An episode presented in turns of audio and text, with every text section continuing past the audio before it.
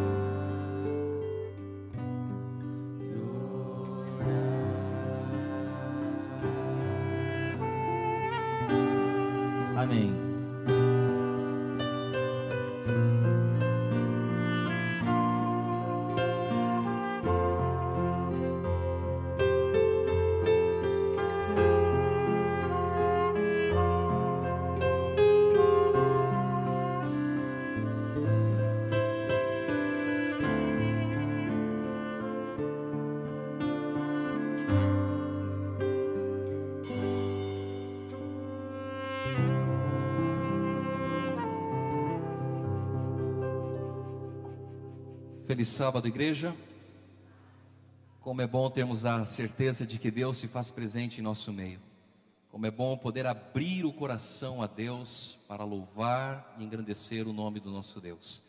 Nós estamos felizes por esse momento de adoração, esse momento de louvor, porque Deus tem sido bom para conosco. E nós estamos felizes também porque você está aqui hoje na casa de Deus. Eu sempre digo que quando nós vamos à igreja, nós vamos para ter um encontro especial com Deus. E hoje nós temos a certeza de que Ele está aqui presente. Amém? Nós estamos felizes também porque temos aqui os nossos amigos que nos visitam. De maneira especial, eu queria cumprimentar o senhor Osmarino e a dona Lindalva. Eles são ouvintes e telespectadores da TV Novo Tempo. Onde eles estão? Deixa eu ver as mãos. Eles estão aqui conosco? Sejam muito bem-vindos. É uma alegria tê-los aqui conosco. Que Deus os abençoe. Temos mais alguém que nos visita? Ouvintes ou telespectadores da TV Novo Tempo? Tem mais alguém? Não? Sejam todos muito bem-vindos à casa de Deus e que Deus nos abençoe. Você em algum momento já deve ter feito algum pedido para Deus. Todos nós fazemos pedidos para Deus. E geralmente, quando nós pedimos a Deus, o que, que nós pedimos a Ele? Nós pedimos pela nossa vida, pedimos às vezes pela nossa família, fazemos às vezes alguns pedidos materiais a Deus, e na verdade é que muitas vezes nós pensamos que Deus, Ele responde a nossa oração da maneira como nós queremos, da maneira como nós desejamos. Nesta manhã nós iremos analisar três pedidos que Moisés fez a Deus. Três pedidos interessantes, três pedidos desafiadores e que tem a ver com a nossa vida hoje também, nos nossos dias. Você trouxe a sua Bíblia? Trouxe a palavra de Deus? Nós iremos então abrir a palavra de Deus nesse momento, no livro de Êxodo, capítulo 33. E nós vamos ler primeiramente o versículo 13. Êxodo, capítulo 33 versículo 13.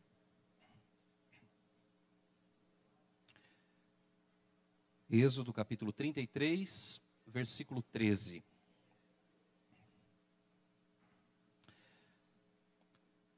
Todos encontraram? Amém? Vamos nesse momento mais uma vez fechar os nossos olhos. Senhor Deus, estamos neste momento com a tua palavra aberta em nossas mãos. E queremos pedir que o Espírito Santo ilumine a nossa mente, nos ajudando a entender o texto bíblico. Mas nós não queremos apenas entender, Senhor, nós queremos tomar uma decisão ao teu lado. Portanto, que neste momento o Espírito Santo fale ao nosso coração, que nada venha nos atrapalhar de termos um encontro especial com o Senhor neste momento, em nome de Jesus. Amém.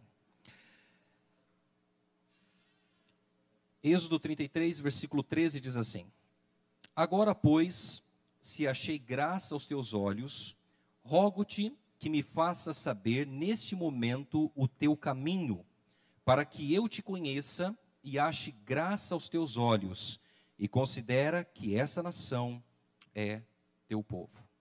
Queridos, após a experiência no Sinai, o povo de Israel é orientado a partir rumo à terra prometida. E neste momento, Moisés, que era o líder do povo, ele faz três pedidos especiais para Deus. Ele começa a ter uma conversa especial com Deus. E ele agora demonstra do fundo do seu coração esses pedidos. O primeiro pedido que nós encontramos está aqui no versículo 13. Moisés pede para que Deus o faças saber o caminho. O primeiro pedido de Moisés foi para que Deus mostrasse para ele o caminho. E talvez você se pergunte nesta manhã, mas pastor, como saber o caminho? como conhecer o caminho, como saber qual caminho eu devo seguir. E algumas pessoas talvez imaginam que todos os caminhos eles podem levar a Deus. Mas será que todos os caminhos eles podem levar a Deus? Será que todos os caminhos que nós trilharmos, tudo que nós fizermos, poderá nos levar até Deus? Talvez essa seja a grande pergunta de muitas pessoas. E quando nós vamos até a Bíblia, nós encontramos a Bíblia falando de dois caminhos: o caminho largo e o caminho estreito. Então nós percebemos que não são todos os caminhos que nos levam até Deus, não são todas as direções que vão nos levar até Deus. Por quê? Porque existem caminhos que poderão nos levar à perdição, caminhos contrários à vontade, à vontade de Deus. E como cristãos, nós precisamos saber qual caminho seguir. Como cristãos, nós precisamos saber todos os dias qual direcionamento nós devemos ter em nossa vida. Quando nós acordamos, nós tomamos várias decisões durante o dia. Decisões de trabalhar, decisões talvez familiares, decisões financeiras, decisões muitas vezes que envolvem diretamente a nossa família.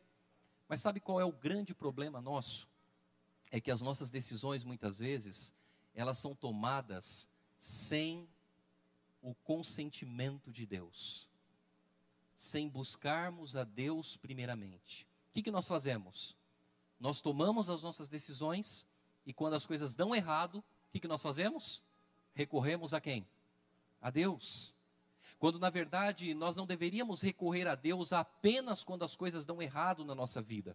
Nós deveríamos recorrer a Deus todas as vezes que tivermos que tomar uma decisão em nossa vida, todas as vezes que tivermos que fazer uma escolha, todas as vezes que tivermos que decidir o que vamos fazer, antes de fazer isso, nós deveríamos consultar a Deus. E Moisés, ele consulta a Deus, pedindo para que Deus mostre para ele o caminho, o caminho que ele deveria seguir. Mas aí continua a pergunta: como saber o caminho? Tem algumas pessoas que muitas vezes elas mencionam: eu converso com Deus e eu peço para Deus, Senhor, eu faço isso ou faço aquilo? E aí Deus fala comigo dizendo: faça isso, e eu vou lá e faço aquilo.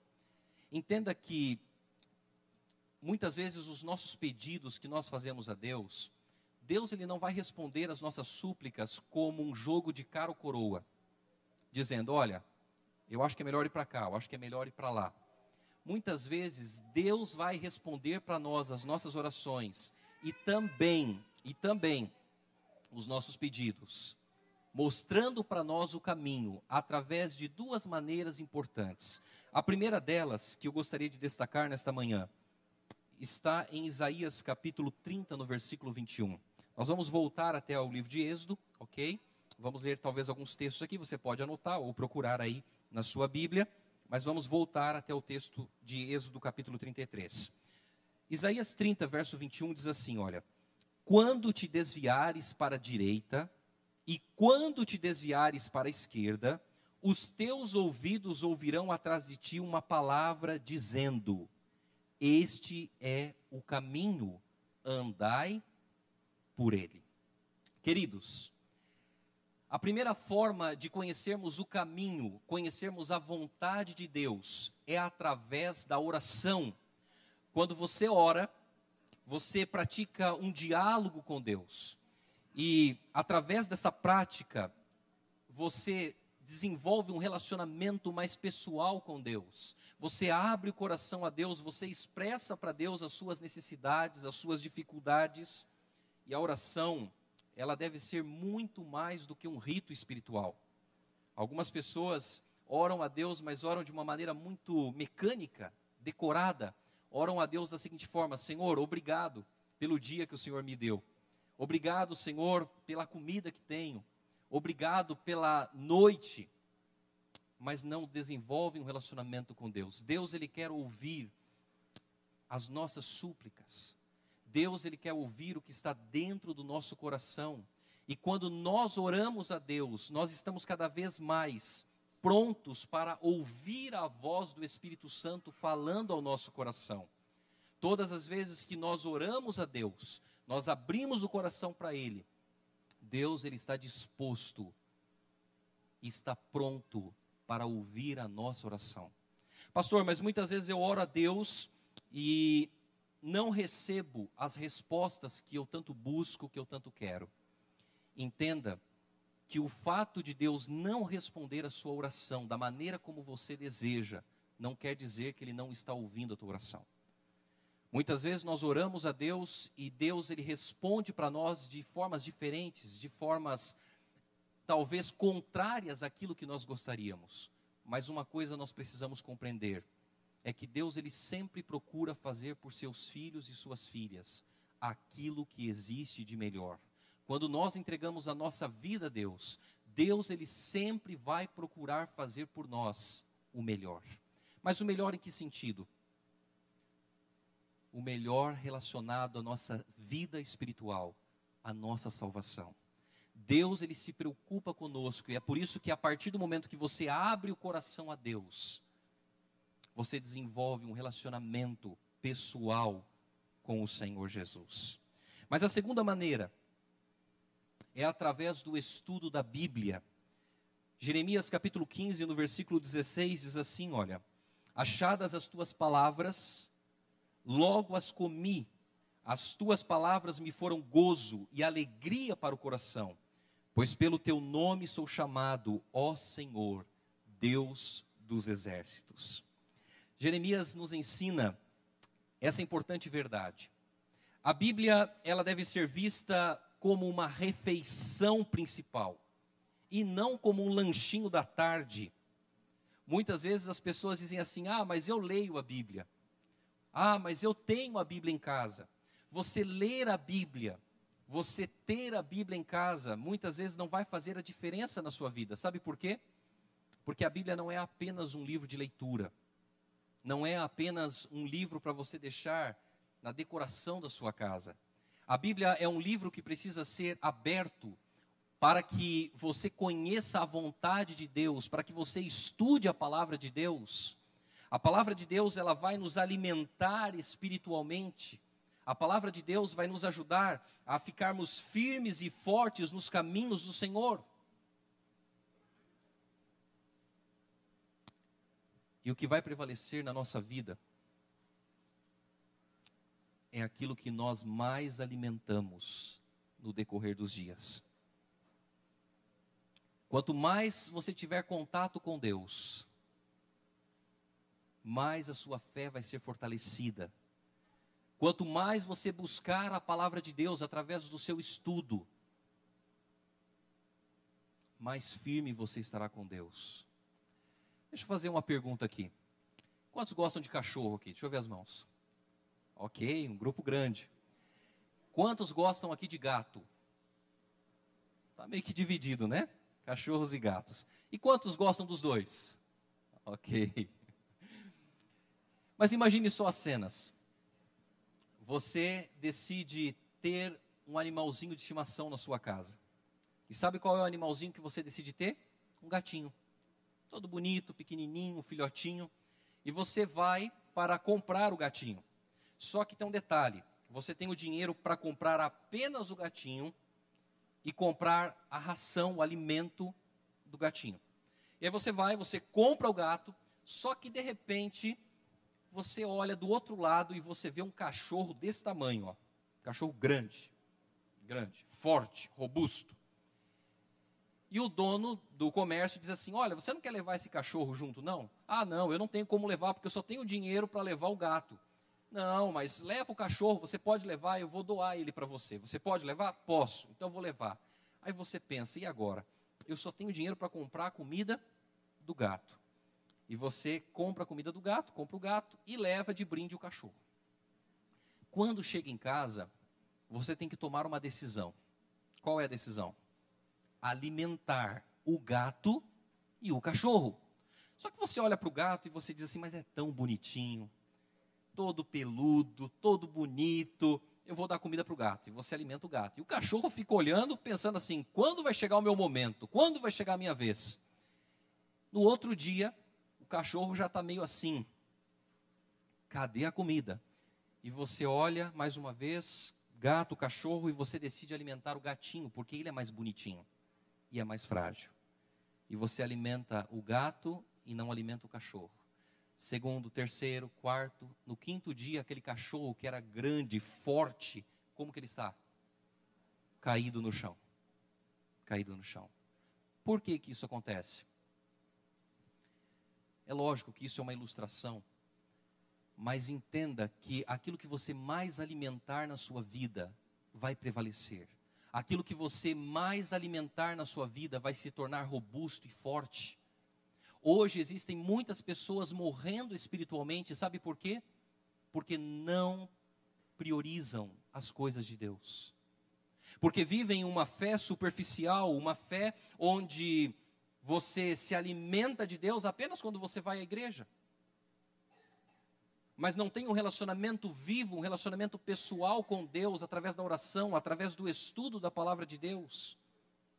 A Bíblia vai nos mostrar o caminho que devemos seguir. A Bíblia vai nos orientar em relação às nossas decisões na nossa vida. E sabe qual é o grande problema? O grande problema é que às vezes nós sofremos por nos distanciarmos de Deus nos distanciarmos da vontade de Deus para a nossa vida. E alguns se perguntam, mas por que, que eu tenho que ler a Bíblia todo dia? Por que, que eu tenho que meditar na palavra de Deus todos os dias? Por que, que eu tenho que estudar a Bíblia todos os dias? Conta-se a história de um discípulo que ele chegou para o seu mestre e fez exatamente essa pergunta, dizendo: Por que, que nós devemos ler e decorar a palavra de Deus se nós não vamos conseguir gravar tudo, não vamos conseguir memorizar tudo, e com o tempo nós acabamos esquecendo. Nós somos obrigados constantemente a decorar de novo o que nós já esquecemos. O mestre não respondeu imediatamente ao seu discípulo. Ele ficou olhando para o horizonte por alguns minutos e depois ordenou ao discípulo: Pegue aquele cesto de junco, desça até o riacho encha o cesto de água e traga até aqui. O discípulo olhou para o cesto, que estava sujo, e achou muito estranha a fala, a ordem do mestre. Mas mesmo assim, diz a história que ele obedeceu. Pegou o cesto, desceu os 100 degraus da escadaria do mosteiro até o riacho, encheu o cesto de água e começou a subir. Como o cesto ele era todo cheio de furos, a água foi escorrendo, e quando chegou até o mestre, já não restava mais água nenhuma lá. O mestre então perguntou para ele: Então, meu filho, o que, que você aprendeu? O discípulo olhou para o cesto vazio e disse: Aprendi que cesto de junco não segura água. o mestre ordenou-lhe que repetisse o processo. Quando o discípulo voltou com o cesto vazio novamente, o mestre perguntou-lhe: Então, meu filho, e agora o que, que você aprendeu? O discípulo novamente respondeu com sarcasmo: Que cesto furado não segura água. O mestre então continuou ordenando que o discípulo repetisse a tarefa. E depois da décima vez, o discípulo estava desesperadamente exausto de tanto descer e subir as escadarias. Porém, quando o mestre lhe perguntou de novo: Então, meu filho, o que, que você aprendeu? O discípulo, olhando para dentro do cesto, ele percebeu admirado: o cesto estava limpo. Apesar de não segurar a água, a repetição constante de encher o cesto acabou por lavá-lo e deixá-lo limpo. O mestre, por fim, então concluiu: Não importa que você não consiga decorar todas as passagens da Bíblia que você lê. O que importa, na verdade, é que no processo a sua mente e a sua vida ficam limpas diante de Deus. Queridos, assim, aquele que deseja, aquele que quer conhecer o caminho, deve ter uma vida de comunhão, pautada pela oração e pelo estudo das Escrituras Sagradas, para que a nossa vida esteja cada vez mais em conformidade com a vontade de Deus. Nós não vamos chegar à perfeição como alguns pregam, dizendo, olha, nós podemos ser perfeitos. Não. Nós seremos perfeitos apenas quando Jesus voltar, quando seremos transformados num abrir e fechar de olhos. Aí sim seremos perfeitos. Mas antes de Jesus voltar, nós carregaremos conosco a nossa natureza pecaminosa. Mas enquanto Jesus não volta, nós precisamos buscar viver uma vida fundamentada na palavra de Deus, uma vida de oração com Deus. No versículo 16, nós encontramos o segundo pedido de Moisés, do capítulo 33 do livro de Êxodo. Diz assim: Pois como se há de saber que achamos graça aos teus olhos, eu e o teu povo? Não é porventura em andares conosco de maneira que somos separados, eu e o teu povo, de todos os povos da terra? O segundo pedido de Moisés é para que Deus ande com o seu povo. Deus andava com o povo dia e noite, e Moisés reforça. É um pedido interessante, mas que dependia de uma condição. E qual era a condição? A santidade do povo. O povo precisava se consagrar a Deus, o povo precisava buscar a Deus para que Deus pudesse estar ali com o povo. E queridos, muitas vezes nós podemos pedir a presença efetiva de Deus nas nossas atividades cotidianas, mas isso sempre dependerá do quanto você está disposto a santificar a Deus a sua própria vida. Algumas pessoas elas imaginam da seguinte forma: Deus está presente em todos os lugares. E isso é uma verdade. Deus está presente em todos os lugares. Por quê? Porque Ele é onipresente. Mas entenda que nós precisamos santificar a nossa vida a Deus. Nós precisamos passar por um verdadeiro reavivamento e reforma em nossa vida. Nós precisamos nos consagrar a Deus, precisamos buscar a presença de Deus constantemente. E queridos, se nós pedirmos a presença de Deus, nós precisamos entender que Ele vai estar presente, mas que Ele vai olhar também para o nosso coração, Ele vai olhar para a nossa vida, Ele vai olhar para as nossas decisões que nós fazemos todos os dias.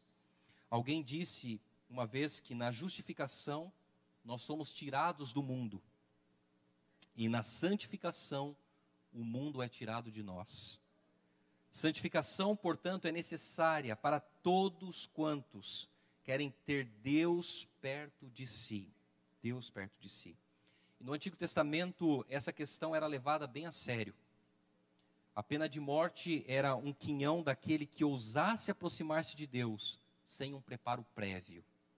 A santificação, ela também depende de dois fatores importantes. O primeiro deles é uma compreensão correta da justificação. Romanos capítulo 3, versículo 31 diz assim: Anulamos, pois, a lei pela fé? Não, de maneira nenhuma. Antes confirmamos a lei. E eu faço uma pergunta para você. A lei ela pode nos salvar? Não. A lei ela não pode nos salvar, porque nós não somos salvos pela lei. Nós somos salvos pela graça de Cristo Jesus. Quando nós aceitamos Jesus Cristo como nosso Senhor e Salvador pessoal, nós podemos dizer que estamos salvos em Jesus. Agora, nós podemos dizer que uma vez salvo, salvo para sempre? Nós não podemos dizer uma vez salvo, salvo para sempre, porque a salvação, ela é diária em nossa vida. Diariamente nós precisamos fazer escolhas de permanecer ao lado de Jesus. Algumas pessoas imaginam o seguinte: o sacrifício de Jesus, ele foi o suficiente para me salvar. E se ele foi o suficiente, então se eu o escolho, eu estou salvo para o resto da vida. Teoricamente falando, poderíamos dizer que sim, porém, a partir de agora depende de quem? De cada um de nós. Quando você aceita Jesus, você o aceita não apenas como seu salvador pessoal, você o aceita também como Senhor da sua vida. E qual que é o grande problema hoje dos seres humanos? Nós queremos aceitar Jesus apenas como Salvador. Por quê? Porque aceitar um Deus Salvador é muito cômodo. Você pode fazer tudo de errado, você pode fazer todas as coisas contrárias à vontade de Deus e ainda estar salvo. Quando na verdade aceitar Jesus não é apenas dizer para Jesus: Senhor, eu te aceito como meu Senhor e Salvador. Aceitar Jesus é quando nós passamos diariamente por uma verdadeira conversão de vida. E essa é a grande dificuldade. A conversão de vida ela só pode acontecer na nossa vida a partir do momento que nós tivermos um relacionamento pessoal com Deus. Dificilmente alguém vai dizer assim: Olha, eu estou convertido a Deus, se não se relacionou com Deus. O relacionamento ele vai gerar em nós a conversão. Então nós não somos salvos pela lei. Esse não é o tema nosso nesta manhã. A lei ela não foi anulada, ela não foi abolida, mas nós não somos salvos pela lei, somos salvos pela graça de Deus. E para se entender o processo da santificação, é preciso compreender que ele nada mais é do que a continuidade da justificação. Eu já vou explicar para você exatamente a justificação e a santificação. Mas é importante você entender o seguinte, que a santificação é um processo contínuo da justificação. Cristo nos livrou do pecado e não no pecado. 1 João capítulo 2, verso 4, aquele que diz: eu o conheço e não guardo os seus mandamentos é mentiroso e nele não está a verdade. Então, quando nós aceitamos a Deus, nós não podemos apenas o que? Dizer que nós aceitamos. Nós precisamos o que? Guardar. O que significa guardar? É buscar viver em conformidade com o desejo e a vontade de Deus. Colossenses capítulo 2, no versículo 6 diz assim: Ora, como recebestes Cristo Jesus, o Senhor, assim andai nele. Então eu vou resumir através do texto de Colossenses justificação e santificação. O que seria a justificação? É aquilo que nós recebemos. O que, que nós recebemos como filhos e filhas de Deus? Como seres humanos? Nós recebemos a morte, o preço que Jesus pagou na cruz do Calvário. Nós recebemos um presente que Deus nos ofertou. Nós recebemos o sacrifício de Jesus em nossa vida. Amém?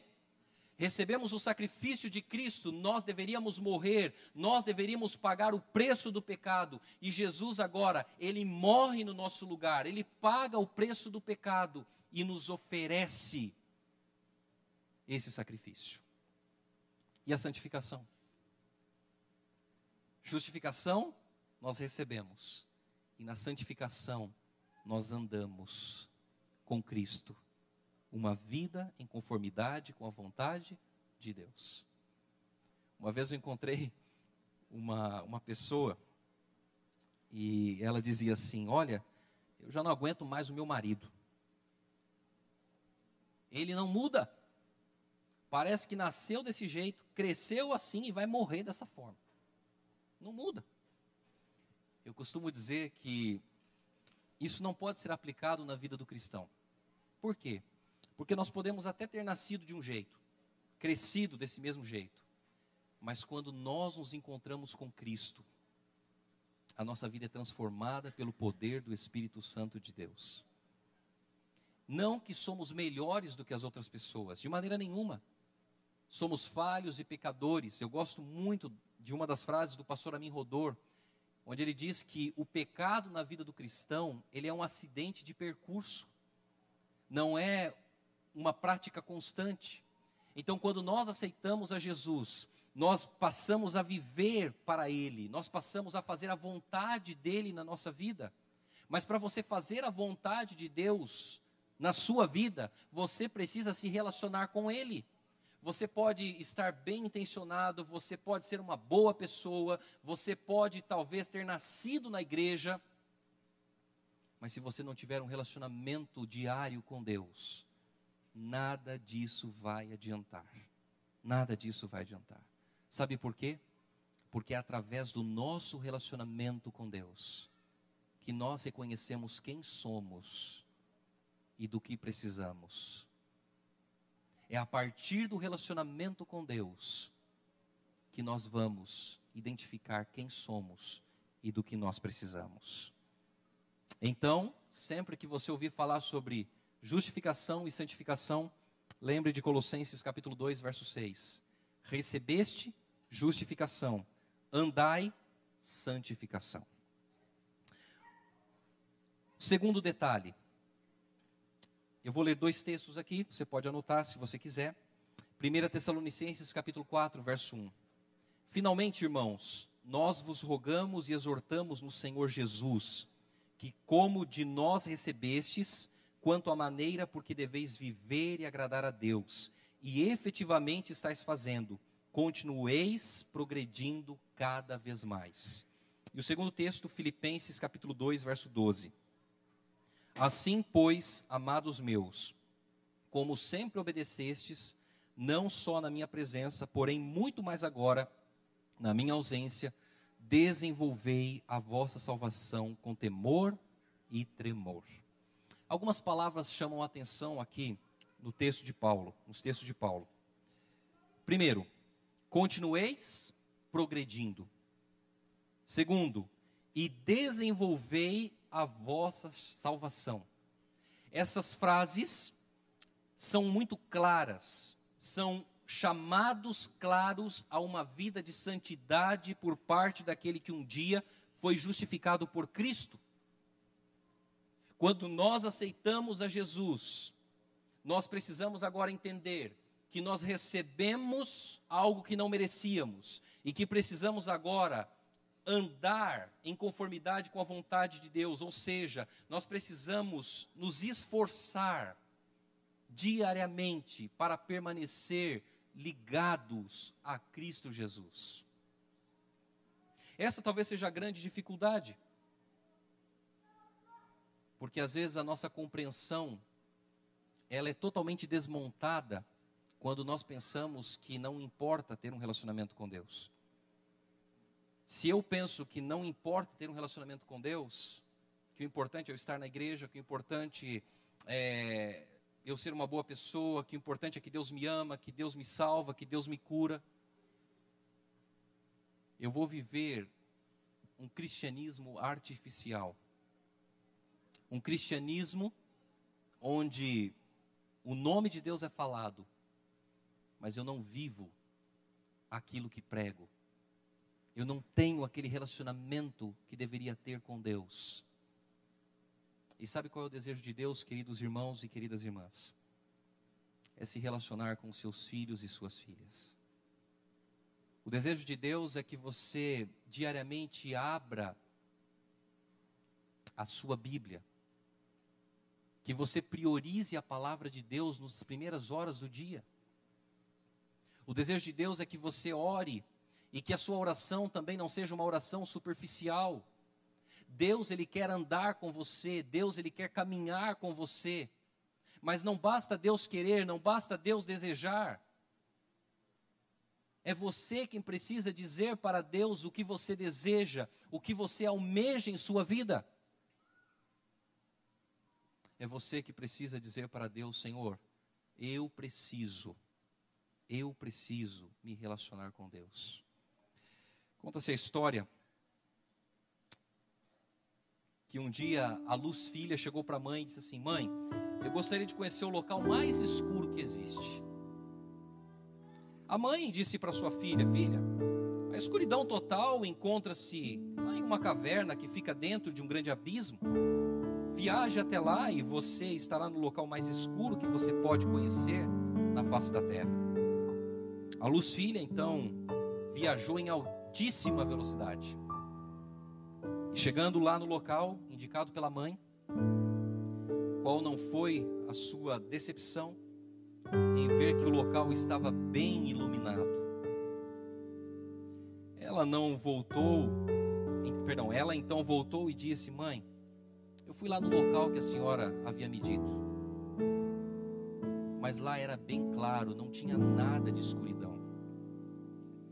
A mãe então olhou para ela e disse assim: a sua presença foi que iluminou o local. Onde quer que você for, filha, sempre haverá luz. Assim deve ser a vida santificada do cristão. O cristão ele precisa ser uma luz onde quer que ele esteja. Dentro de casa, fora de casa, no trabalho, escola, na universidade, na igreja. Nós somos chamados para ser a luz do mundo. Moisés pediu primeiramente para que Deus lhe mostrasse o caminho. Pediu para que Deus andasse com ele. E o terceiro pedido de Moisés está no versículo 18. Moisés disse para Deus então, ele disse: Rogo-te que me mostres a tua glória. Que pedido ousado de Moisés. Um ser humano falho, pecador, pede para ver a glória de Deus. No versículo 19, Deus responde para Moisés: Farei passar toda a minha bondade diante de ti e te proclamarei o nome do Senhor. Terei misericórdia de quem eu tiver misericórdia, e me compadecerei de quem eu me compadecer. Você já parou para pensar se nós pudéssemos, nessa manhã, ter o privilégio de ver a glória de Deus? Glória de Deus, ela foi manifestada de forma muito clara na Bíblia em dois momentos. Esse momento com Moisés, mas em outros dois momentos. O primeiro deles, na primeira vinda de Cristo.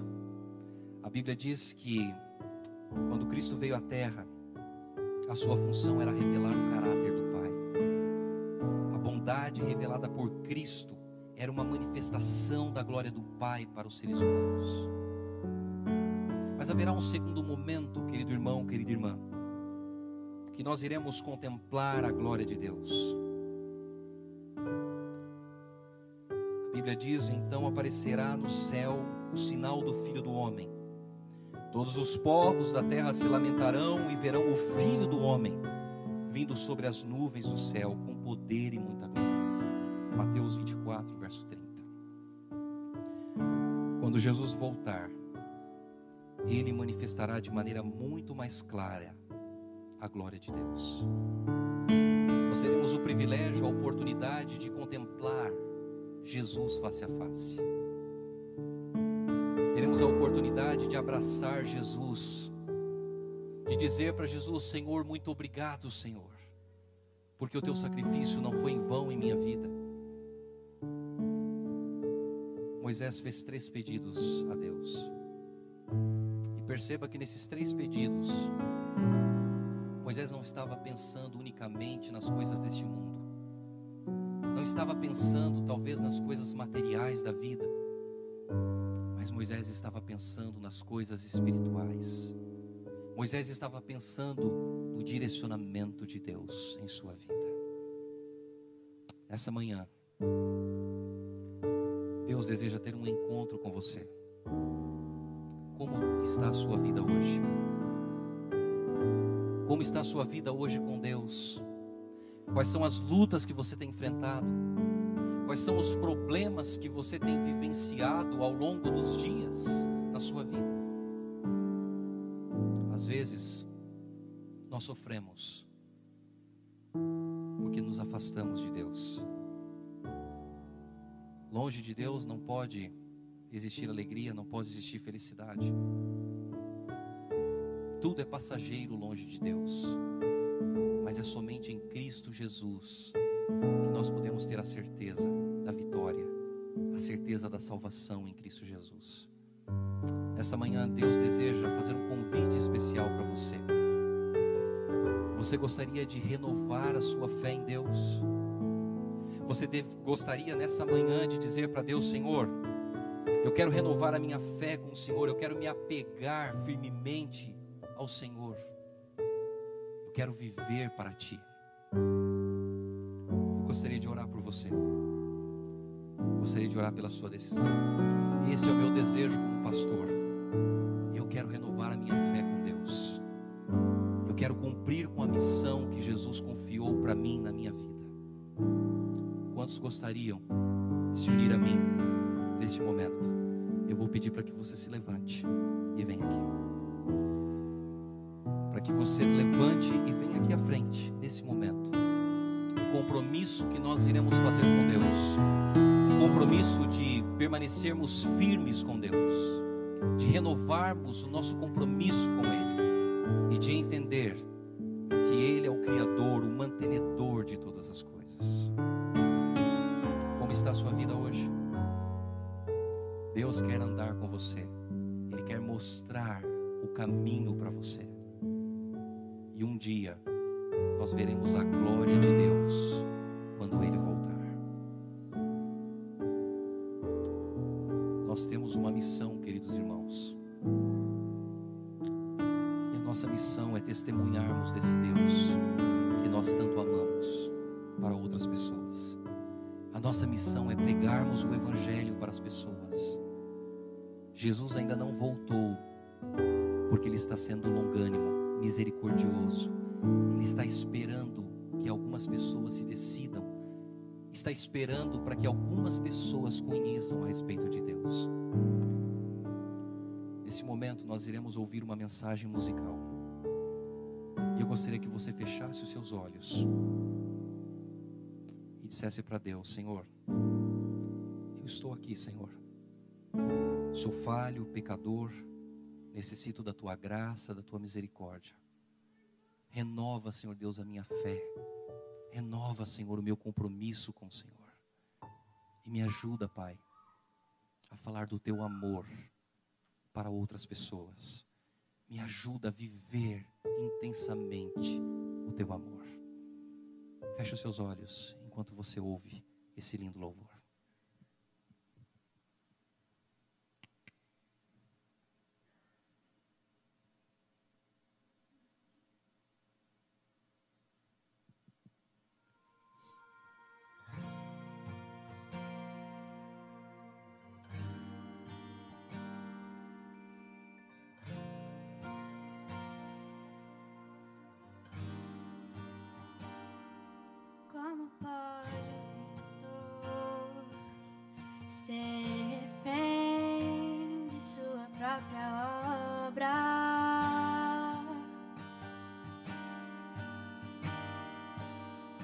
inside.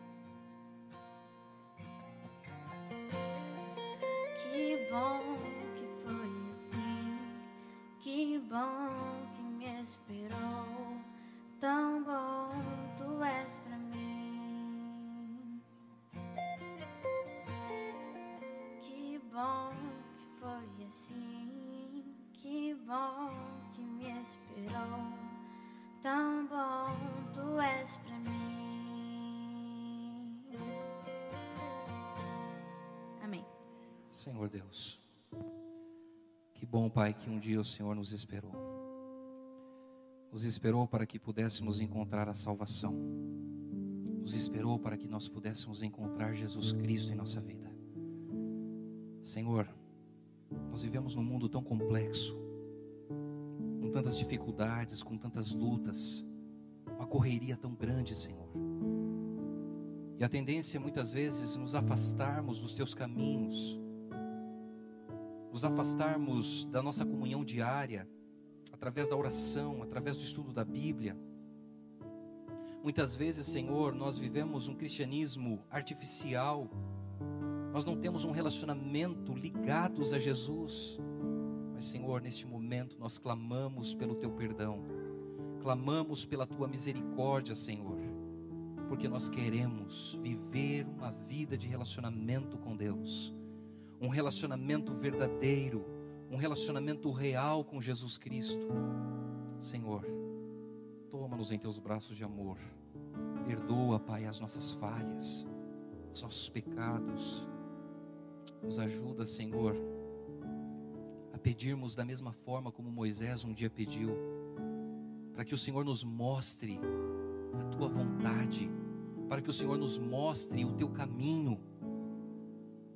Pedimos a Deus que o Senhor ande conosco todos os dias da nossa vida.